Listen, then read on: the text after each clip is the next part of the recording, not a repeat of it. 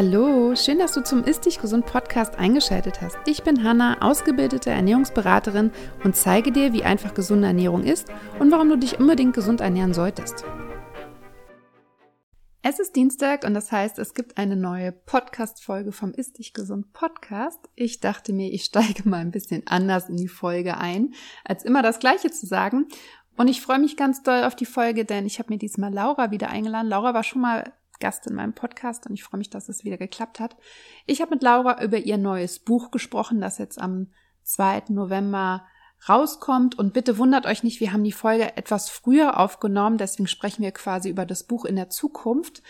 Aber ab sofort kann man es vorbestellen. Das heißt, den Link habe ich euch in die Shownotes gepackt und ich habe natürlich nicht nur über Lauras Buch mit ihr gesprochen, sondern auch über ihren Arbeitsalltag, wie sie sich strukturiert, was sie so ihren Followern und ihren Coaches mitgibt. Es ist wieder eine sehr interessante und inspirierende Folge geworden, wie ich finde, und wünsche euch jetzt viel Spaß beim Zuhören. Hallo liebe Laura, ich freue mich, dass du wieder in meinem Podcast bist. Schön, dass du die Zeit genommen hast. Wie geht's dir? Ja, hallo liebe Hanna, danke für die Einladung. Mir geht es sehr gut und dir? Auch Montag halt, ne? Montag und genau. graues Wetter, aber eigentlich mag ich Montage gerne. Das ich eigentlich immer so auch. Start in die neue Woche. Ja. Also das Wetter könnte schöner sein, da ist man doch ein bisschen motivierter, aber ansonsten ist die Woche ganz gut gestartet, außer dass ich geblitzt wurde. Ich musste heute früh zum oh. Zahnarzt oh. und da war so eine Stelle, wo ich eigentlich weiß, dass da oft ein Auto steht und ich bin einfach ohne nachzudenken mit 50 gefahren und es war 30. Oh, aber Manchmal, der Tacho zeigt ja meistens mehr an, als es eigentlich ja, ist. Vielleicht ich hoffe. Glück. Ja. Aber ich habe den Blitz ja, gesehen. also es ist leider was passiert. Okay, das heißt, du kriegst ein Foto zugeschickt? Ja. Ist das bei euch so? Ja. Die Fotos sind immer schön, ne? Mhm. Ist mir zum Glück noch nicht so oft passiert, erst einmal, aber ja, es ist immer ja. unnötig, ehrlich gesagt. Ja. Ja.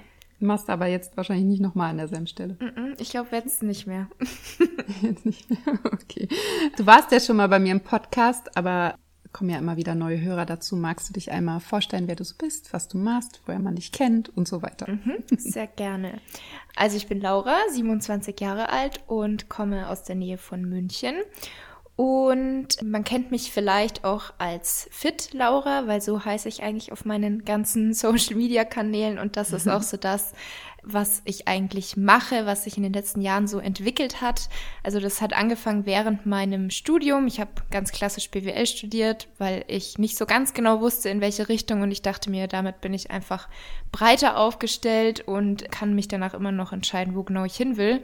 Und während dem Studium hatte ich dann halt entsprechend die Zeit, ähm, auch so ein bisschen meinen Hobbys mhm. mehr nachzugehen. Und da hat sich dann immer mehr die Leidenschaft in Richtung Training, generell Sport, Gesundheit und Ernährung entwickelt. Und so hat sich dann irgendwie ergeben, dass ich mir eine immer größer werdende Reichweite aufbauen konnte mit einer ganz, ganz tollen Community und so heute eben mit Instagram, YouTube, Podcast, meinem Buch. Jetzt bald kommt mein zweites Buch ja, selbstständig bin und so meiner Leidenschaft nachgehen kann.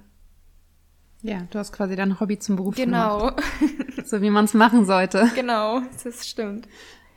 Ja, mir fiel auch gerade wieder ein, wir haben ja echt eigentlich voll denselben Weg. Ich habe ja auch BWL studiert und wir haben ja, glaube ich, auch dieselbe Ausbildung gemacht.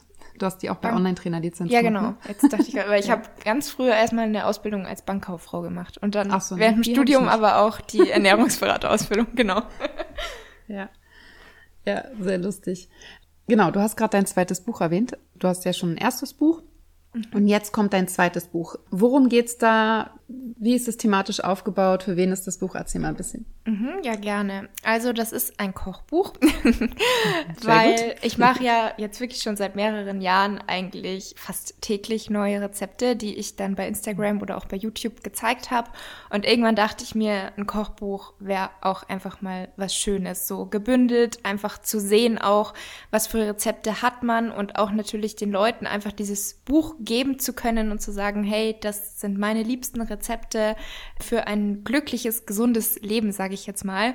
Und mein Buch heißt auch Eat in Balance, gesund und glücklich ohne Verzicht, weil das halt so ein bisschen mhm. meine Einstellung widerspiegeln soll. Also ich finde, Titel finden ist immer sehr, sehr schwierig, weil man ja. da immer so hohe Ansprüche dran hat, dass halt quasi alles, was man vermitteln möchte, in diesem Titel schon steckt. Ich weiß nicht, ob einem das dann auch immer gelingt, aber Balance ist halt eigentlich so das Wort oder eben auch Balance ist so das Wort, was in den letzten ein, zwei Jahren eigentlich sehr sich bei mir erst entwickelt hat dass ich halt bei der Ernährung, aber auch bei meinem Sportverhalten einfach so eine Balance gefunden habe, weil ich halt davor in einem Extrem war, wo es halt eigentlich nicht mehr viel mit mhm. Gesundheit mhm. zu tun hatte, weil ich einfach viel zu streng war, auch teilweise zu wenig gegessen habe, zum Beispiel Fette auch vermieden habe. Also mir hat einfach so ein bisschen das Wissen zum einen gefehlt und ich war halt einfach so in diesem Extrem drin, dass ich einfach nur definiert und sportlich aussehen wollte und dann halt auch täglich trainiert habe.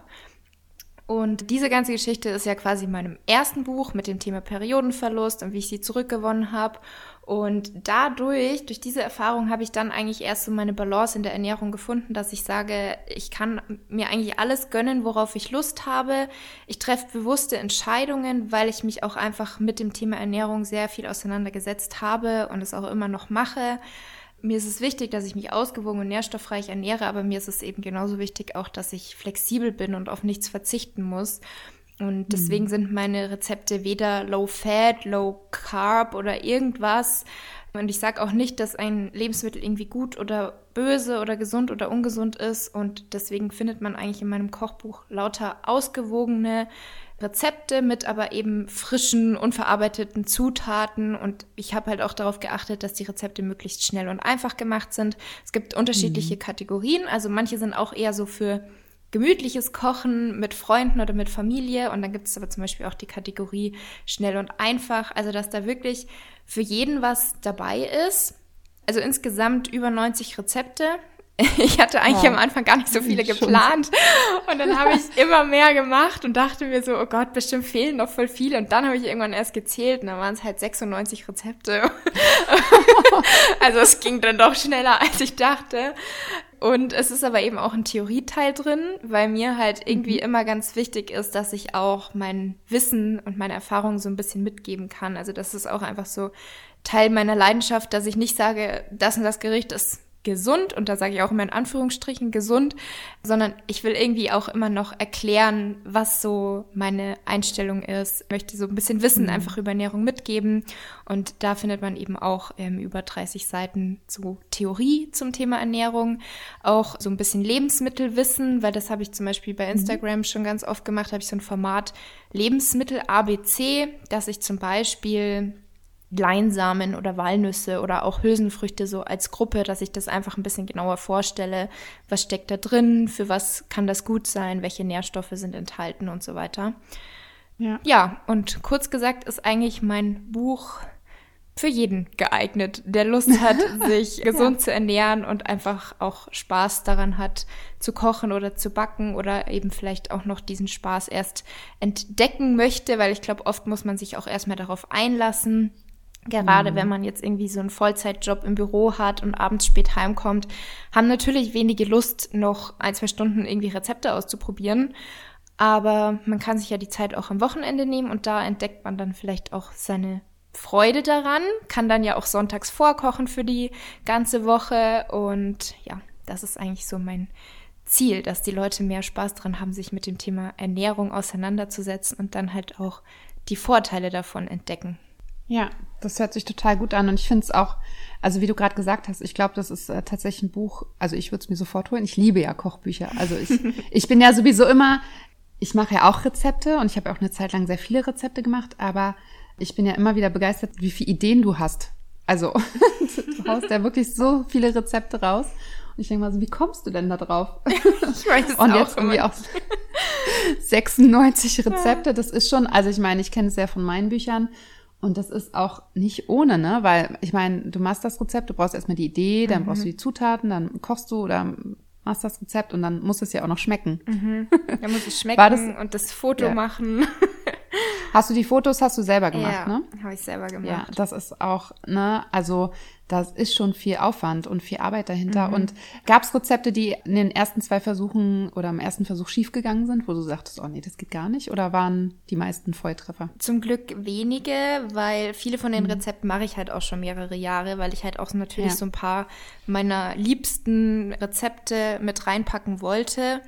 Und dann war eher die größere Herausforderung, dass ich zufrieden bin mit dem Bild, weil ich mache zwar auch schon länger Bilder von meinem Essen, aber mit dem Hintergrundgedanken, das soll in ein Kochbuch, was dann gedruckt wird und viele Leute sehen, ist man nochmal Ja. ein bisschen anspruchsvoller. Und dann habe ich halt erstmal ewig mich informiert, wie muss ich meine Kamera einstellen, welches Equipment könnte schön aussehen als Deko außenrum, dann die richtigen Lichtverhältnisse. Da habe ich erstmal ewig gebraucht, um da mich einzulesen.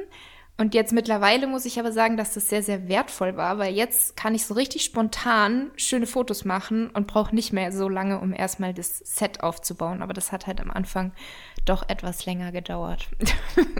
Ja, ich kann das so nachvollziehen. Ich habe, also das ist auch immer tatsächlich, also wenn ich relativ regelmäßig filme oder shoote, dann geht das bei mir total. Und dann, wenn ich das in einem längeren Zeitraum nicht mache, dann vergesse ich das immer. Und dann finde ich, muss man sich immer so ein bisschen reinfummeln. Und Fotos machen, es hört sich immer so einfach an, ne? Aber es ist also gerade Ja. Essen zu fotografieren, so in Schüsseln oder so, auch ich weiß noch, was ich hier alles an Deko und Props und keine Ahnung was angeschleppt habe am Anfang. Und auch, es gibt ja Rezepte, die sehen einfach grundsätzlich gut aus auf Fotos und es gibt ja auch einfach Rezepte, die echt schwierig schön zu fotografieren sind. Ja. Wobei deine sehen ja eigentlich immer sehr, sehr lecker aus. Also sehr appetitlich und so weiter. Mit vielen Farben und so. Ja. Und ich finde es auch super, dass du diesen Theorieteil mit reingenommen hast, weil auch das ist so, vielleicht hast du das auch in deinen Coachings so, dass, dass das größte Problem ja eigentlich immer diese Umstellung ist von Gewohnheiten. Ne? Also wie du gerade gesagt hast, wenn jemand einen Vollzeitjob hat oder irgendwie studiert und noch einen Nebenjob hat, dann sich nochmal in die Küche zu stellen oder auch allgemein haben viele, glaube ich, einfach so einen Respekt vor Lebensmitteln, die sie noch nicht kennen. Wie kocht Ja. man das? Wie bereitet man das zu? Ist es jetzt das Richtige und so weiter? Und ich glaube, wenn man da so wie du so ein Theorieteil in dem Buch hast, einmal so grundsätzlich diesen Ernährungsansatz oder diese Philosophie, die du verfolgst, plus so ein bisschen diese Lebensmittelkunde, nimmt man ganz vielen Leuten schon so ein bisschen die Angst. Ja, ich glaube Und das auch. finde ich total gut. Und es ist ja auch oft so dieses, das ist doch gesund oder ist das gesund? Und dann, Ja. dann will man immer so ausholen und ganz viel erstmal erklären, weil man kann nicht einfach sagen, Avocado ist gesund. Also irgendwie sowas oder Nüsse sind gesund, ja, aber wenn du jetzt 500 Gramm Nüsse am Tag isst, ist halt auch ein bisschen zu viel. Also deswegen, ich finde, also ich würde dann am liebsten jedes Mal ausholen, aber das kann man natürlich nicht und deswegen war mir das ganz, ganz wichtig, dass da halt auch einfach so ein bisschen Wissen und Hintergrundinfos mit reingepackt werden. Ja, ich könnte ja gefühlt auf alles, es kommt drauf an, antworten. Genau, genau. Also, ja, es kommt drauf an. Ja, und das ist, äh, ich habe auch, ich glaube, als ich gestern oder heute, ich weiß nicht, als ich deine Story gesehen habe, kam auch die Frage, wie viel Kalorien du am Tag isst. Du hast ja auch durch deine Geschichte mit der hypothalamischen Amenorrhoe, hast du ja natürlich auch viele Follower, die das auch haben, die Probleme haben, ne, zu viel trainieren, vielleicht zu wenig essen, wo die Periode ausbleibt, die sehr auf ihr Essen achten. Thematisierst du das auch so ein bisschen im Buch oder gar nicht? Also ist da quasi Also das in dem Buch ehrlich gesagt gar nicht. Weil. ist in deinem ersten Buch komplett Genau, drin. ne? also in meinem ersten Buch sind zwar keine Rezepte, da bin ich aber aktuell Mhm. am überlegen, ob ich da vielleicht auch noch irgendwie so einen kleinen Zusatz mache mit Rezepten und Tipps, um mehr zu essen und auch so ein bisschen die Angst davor loszuwerden. Das ist zwar auch schon in dem Buch, aber da merke ich einfach, dass das so das größte Problem ist. Und da bin ich jetzt aktuell auch dabei, mir noch was zu überlegen. Und in dem Kochbuch, jetzt habe ich aber das echt eher so allgemein gehalten. Ja, also da habe ich das nicht nochmal speziell aufgegriffen. Okay. Und sind die Rezepte Mischkost, vegan, vegetarisch oder alles gemixt dabei? Oder wie, wie hast du das gelöst? Mhm, Das ist eigentlich automatisch fast alles sehr, sehr pflanzenbasiert, also hauptsächlich vegan und vegetarisch. Und bei den Rezepten, wo Fleisch dabei ist oder wäre, habe ich es dann eigentlich so gemacht, dass ich geschrieben habe, auch vegan möglich, weil es ist dann zum Beispiel Nudelauflauf mit Hähnchen und da habe ich dann das Like Chicken genommen, also so eine Alternative. Ja. Und letztendlich kann man halt dann auch selber, wenn man sich eh schon vegan ernährt, weiß man ja, es gibt einen veganen Käse, es gibt einen veganen Frischkäse oder eine vegane Sahne. Das heißt, man kann das eigentlich jedes Mal abändern nach der jeweiligen Ernährung. Aber der Großteil ist tatsächlich eher vegan bzw. vegetarisch. Und arbeitest du irgendwie mit so Proteinpulver oder sowas in den Rezepten oder ist das komplett frei von solchen? Eigentlich auch kaum. Also da habe ich extra darauf geachtet, dass da halt nicht irgendwelche Sachen in den Rezepten sind, also Zutaten, die man jetzt irgendwie nicht im normalen Supermarkt erhält, auch wenn es mittlerweile immer mehr Proteinpulver gibt. Aber trotzdem habe ich da mhm. oft geschrieben, Proteinpulver, also wenn es dabei ist, was aber eben definitiv nicht bei allen Rezepten ist, dann habe ich dazu geschrieben, kann man auch ersetzen durch, also dass wirklich immer eine Alternative auch dabei ist, wenn Leute sagen, möchten sie nicht benutzen oder haben sie nicht, dass man da einfach auch eine andere Variante hat und das Rezept dann nicht gar nicht verwenden kann. Sehr schön. Ich merke schon, ich brauche das Buch. Freut mich. Wann kommt es denn? Also, ich hatte dir ja schon vor unserem Podcast erzählt, ursprünglich war etwas früher geplant, aber letztendlich ist es jetzt einfach so, wie es ist. Es wird vermutlich so sein, das ist jetzt mein aktueller Stand, dass am 1. November der Vorverkauf ist und Ende November mhm. wird es dann eben im Lager eintreffen und auch losgeschickt. Also so Mitte, Ende November. Okay, genau. aber ist ja eigentlich nicht mehr lange. Ja also noch einen Monat warten, genau. bis man es vorbestellen genau. kann. Ist das ganz normal über einen Verlag, über Thalia, Amazon und so weiter genau, erhältlich? Also überall, also wo kann man es vorbestellen? Also Amazon überall. auf jeden Fall und ich denke, das ist auch ganz normal in meinem Shop, also bei www.fitlaura.de, dass es auch in meinem Shop eingebunden ist und eigentlich bei allen gängigen Buchbestellungsseiten. Mhm. Packe ich das auf jeden Fall in die Shownotes. Deine Internetseite kann ich auch, deinen Shop kann ich auf jeden Fall in die Shownotes packen. Du hast vorhin schon bei der Vorstellung so ein bisschen erzählt, was du alles machst. Und im Endeffekt ist es ja super viel. Du hast Instagram ja quasi als mit als Hauptjob. Ne? Mhm. Das sieht immer alles so einfach aus.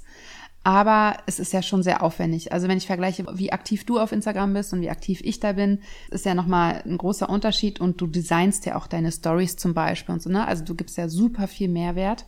Dann gibst du, glaube ich, noch nebenbei ein paar Coachings. Mhm. Oder das machst du, glaube ich, ja. auch noch. Dann hast du jetzt dein Buch geschrieben. Das heißt, äh, nicht nur geschrieben, sondern auch Rezepte gemacht, fotografiert und so weiter. Du machst regelmäßig Sport. Mhm. Du ernährst dich gesund. Das heißt, du musst ja auch noch was essen. Wobei bei dem Kochbuch ja auch. Äh, das ist ja quasi mein Beruf. dein, dein, dein Essen war.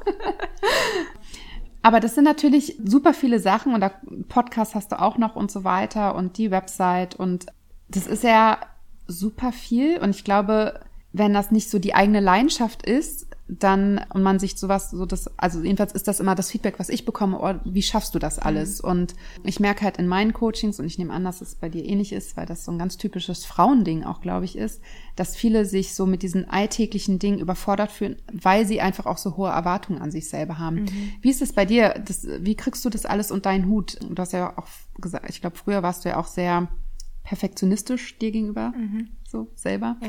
Gehst du damit locker um, wenn du mal was nicht schaffst oder keine Ahnung, priorisierst du? Wie, wie machst du das alles? Ja, also du hast recht, es ist schon sehr viel, aber irgendwie doch machbar wie du schon gesagt hast, oft hört sich auch so an, man macht Instagram und was macht man sonst noch oder was ist dein eigentlicher Beruf? Dann denke ich mir oft so, wow, also alleine mein Instagram-Account mhm. könnte eigentlich meine ganze Woche ausfüllen.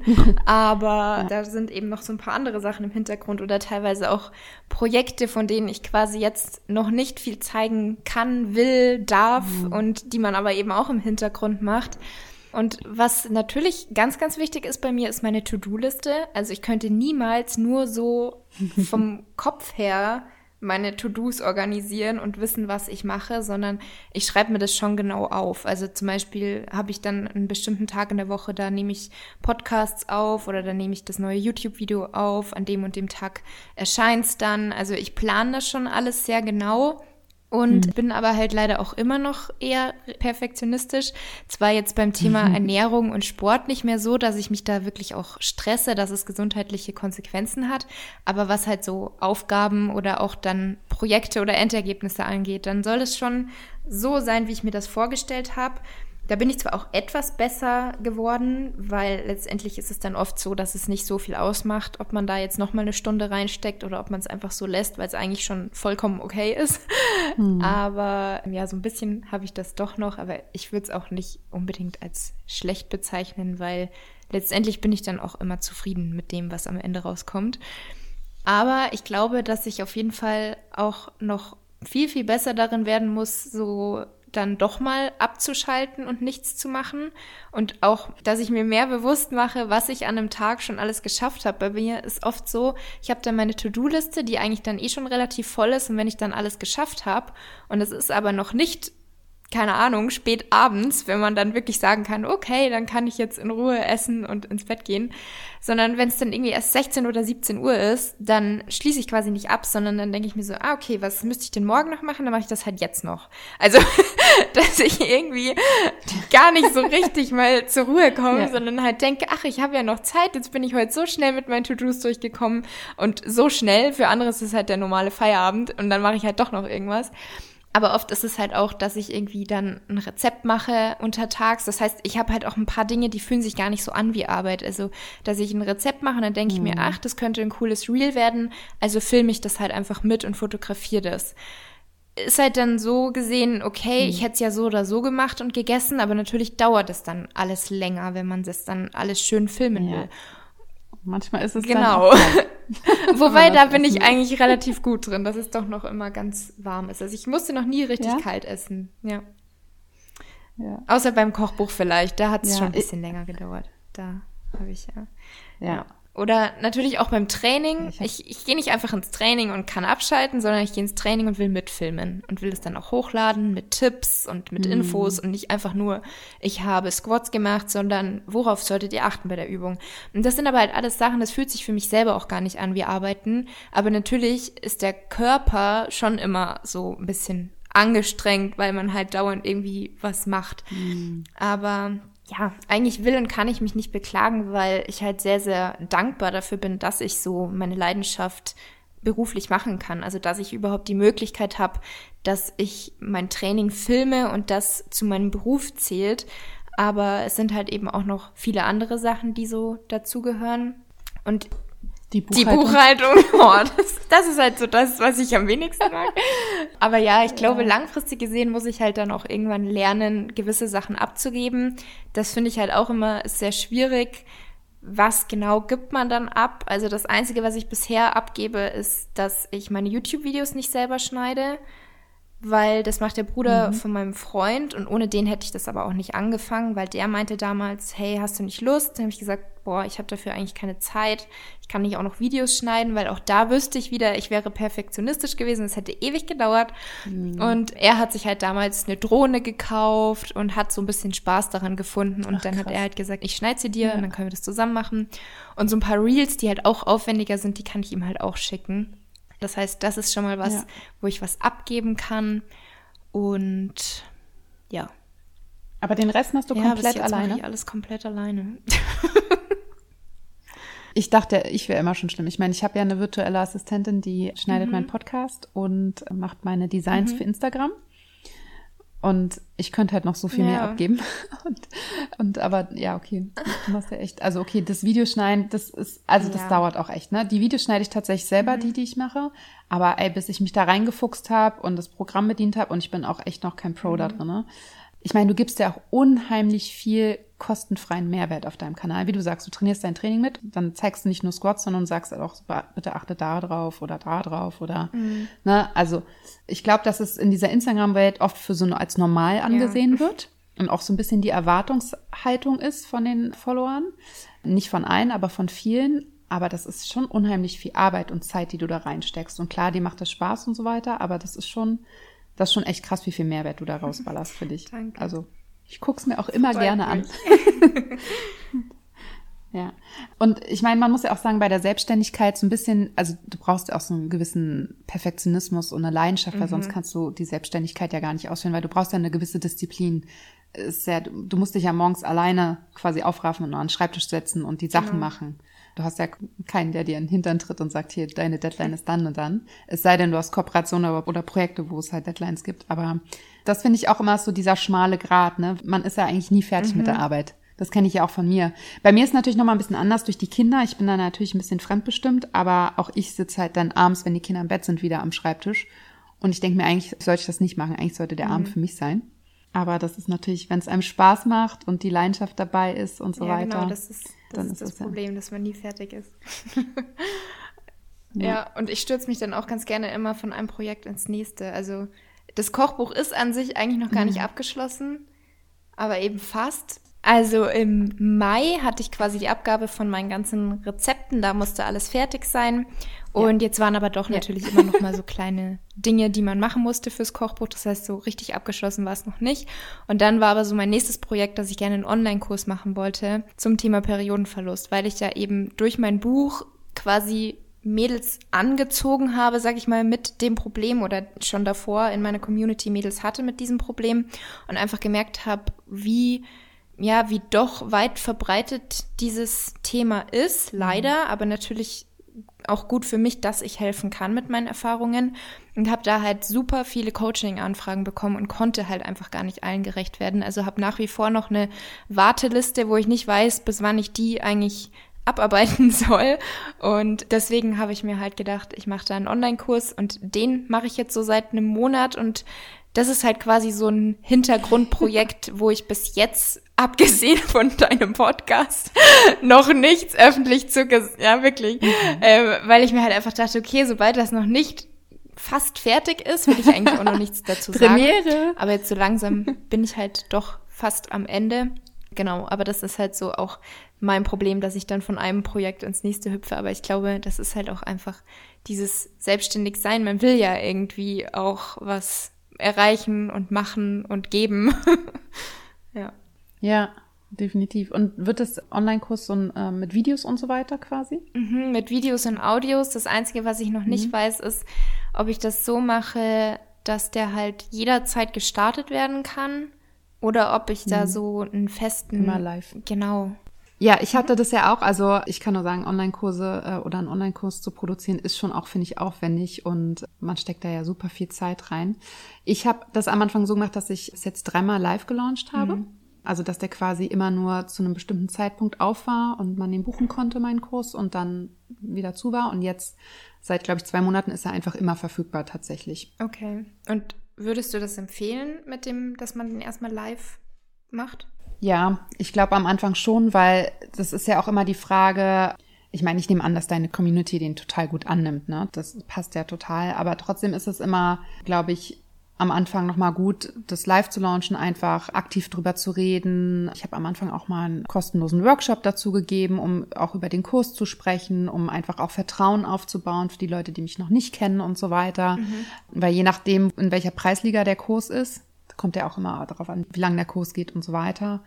Haben manche, glaube ich, schon, also wenn, vor allem, wenn sie dich noch nicht so richtig kennen, ist da erstmal so eine Hürde, glaube ich, ne? Mhm. Aber wobei mittlerweile kann ich mir auch vorstellen, dass durch Corona, es gibt ja mittlerweile wirklich viele Online-Kurse, dass das auch so normal geworden ist.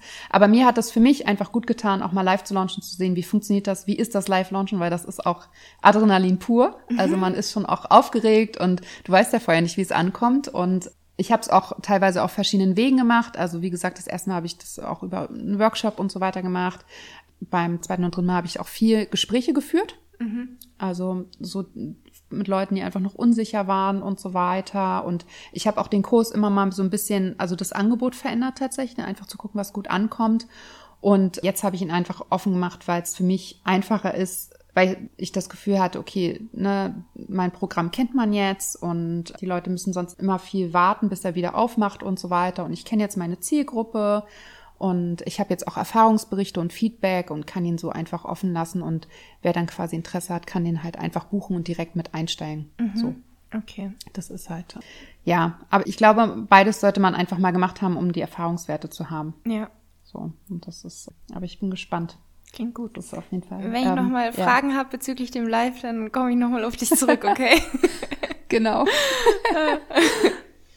ja, aber wie du halt sagst, ne, wenn das erste Projekt oder wenn ein Projekt fertig ist, startet man schon das nächste. Das ist ja bei mir ähnlich. Und das ist, glaube ich, auch das, was viele gar nicht sehen, so bei dieser Selbstständigkeit, vor allem wenn sie sehr nah an Social Media geknüpft ist, dass man im Hintergrund super viel macht, mhm. was gar nicht gesehen wird und was man gar nicht zeigt. Also ja allein wie viel Arbeit so ein Podcast zum Beispiel ist. Ne? Also das ist ja nicht nur das Aufnehmen, sondern vielleicht auch die Vorbereitung, das Schneiden, mhm. dann irgendwie hochladen, vielleicht noch einen Instagram-Post dazu machen. Genau. Oder ich lasse immer noch eine Minute rausschneiden oder 45 Sekunden aus meinem Podcast so, so ein Snippet, der nochmal interessant sein könnte als Teaser und so weiter. Und das ist schon, also es ist schon immer sehr viel.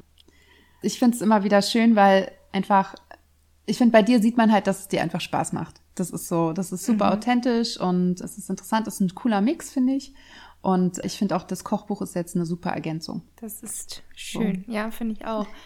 ja. Und was du gesagt hast, das ist wahrscheinlich auch so, ja, ich weiß nicht, ob ich es als Problem bezeichnen würde, aber gerade weil mir halt alles Spaß macht, ist es halt auch so schwierig, dann mal selber so die Grenze zu ziehen und zu sagen, jetzt mal gar nichts machen, weil man sich halt dann in der Zeit denkt, jetzt könnte ich ja das und das machen und eigentlich macht es mir ja Spaß, dann ist es nicht so schlimm. Aber ja, ich versuche dann ab und zu storyfreie Tage zu machen.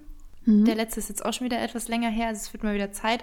Auch wenn das meistens Tage sind, wo ich dann doch irgendwie was anderes mache. Also ich sitze dann nicht den ganzen Tag nur da und mache gar nichts, sondern ich arbeite halt dann vielleicht irgendwelche anderen Sachen. Oder manchmal machen wir dann auch einen Ausflug, dass wir wirklich wegfahren, weil dann ist auch für mich einfach einfach abzuschalten, weil dann mache ich nichts, außer vielleicht ein paar Videos von der Landschaft, um so ein bisschen Eindrücke zu zeigen, aber sonst mache ich dann halt auch wirklich nichts und kann abschalten. Aber auch alleine, wenn ich zu Hause bin und normale Sachen arbeite, die nichts mit Instagram zu tun haben und ich mache diese Storypause, auch dann ist es einfach so ein bisschen entspannter, auch wenn ich es eigentlich liebe, die Leute mitzunehmen in meinem Alltag. Also mir macht es richtig Spaß, die Stories zu machen. Und da muss man auch eher oft darauf achten, dass es nicht zu viel wird, aber trotzdem hat man immer so im Hinterkopf, was könnte ich jetzt noch zeigen und das könnte ich jetzt zeigen und eigentlich würde ich das jetzt auch noch gerne in die Story packen. Das heißt, man ist so die ganze Zeit irgendwie darauf fokussiert, was könnte man den Leuten jetzt zeigen, weil was könnte ihnen denn gefallen.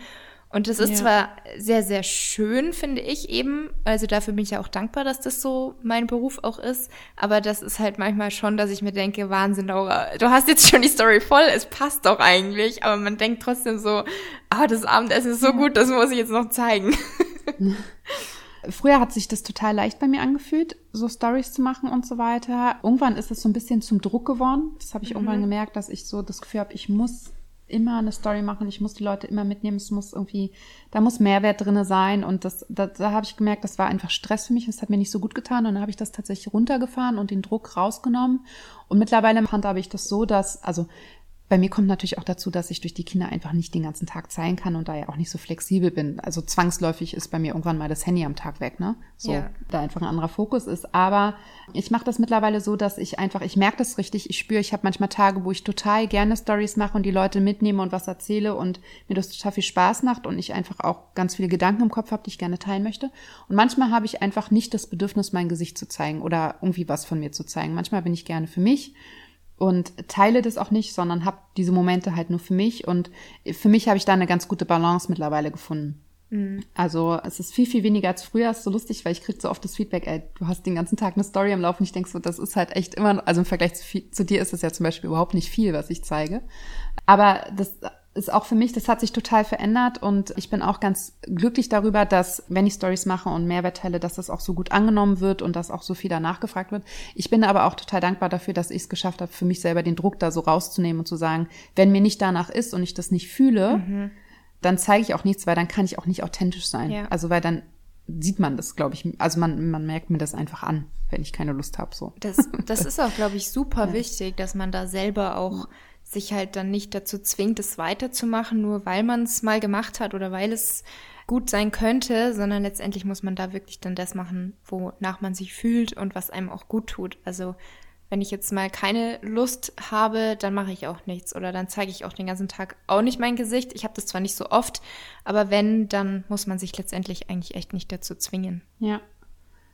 Ja, total. Ganz kurz nochmal zu deinem Buch, zu deinem Kochbuch. Hast du zu den Rezepten so, hast du Nährstoffangaben reingesetzt, also Kalorienanzahl, Eiweiß, Fette oder so, oder hast du da komplett drauf verzichtet? Ja.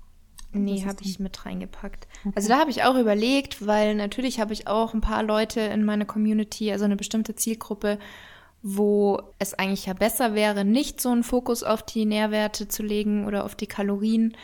Aber ich habe mich dann dazu entschieden, weil das Buch ja eben wirklich für jeden mhm. sein soll und ich damit auch einfach so Mehrwert weitergeben will und nicht nur das Rezept, sondern man soll halt auch sehen, woraus setzt sich das Ganze eigentlich zusammen. Und ich habe wirklich bei jedem Rezept eigentlich darauf geachtet, dass, also es ist weder Low Calorie noch High Calorie, sondern einfach mhm. normale Mengen und natürlich kann man das aber auch individuell anpassen. Man nimmt einfach weniger Reis oder ja. mehr Haferflocken oder so. Aber ich habe halt auch bei allen eigentlich geschaut, dass immer eine gute Menge Protein, eine gute Menge Fett und eine gute Menge ja. Ballaststoffe enthalten sind und habe das dann eben auch bei allen berechnet und dazu geschrieben. Und auch noch so ein paar Icons, wenn es vegan ist, wenn es glutenfrei ist, nussfrei. Das sind so die Hinweise, die ich auch noch zusätzlich mit dazu gemacht habe. Okay, hört sich gut an. Und hast du quasi Frühstücksrezepte, Snackrezepte, Hauptgerichte und Desserts oder welche mhm. Variation gibt es da? Es gibt Frühstücksrezepte für jeden Tag, dann gibt es mhm. Frühstücksrezepte so für Wochenende oder Brunch, mhm. also was so ein bisschen. Pancakes. Ähm, genau, zum Beispiel Pancakes oder auch so Frühstücksmuffins. Mhm. Dann gibt es schnelle und einfache Alltagsrezepte. Dann gibt es noch eben die gemütlichen Rezepte für mhm. Kochen mit Freunden oder ähnliches. Snacks, Kuchen und Muffins und Dessert.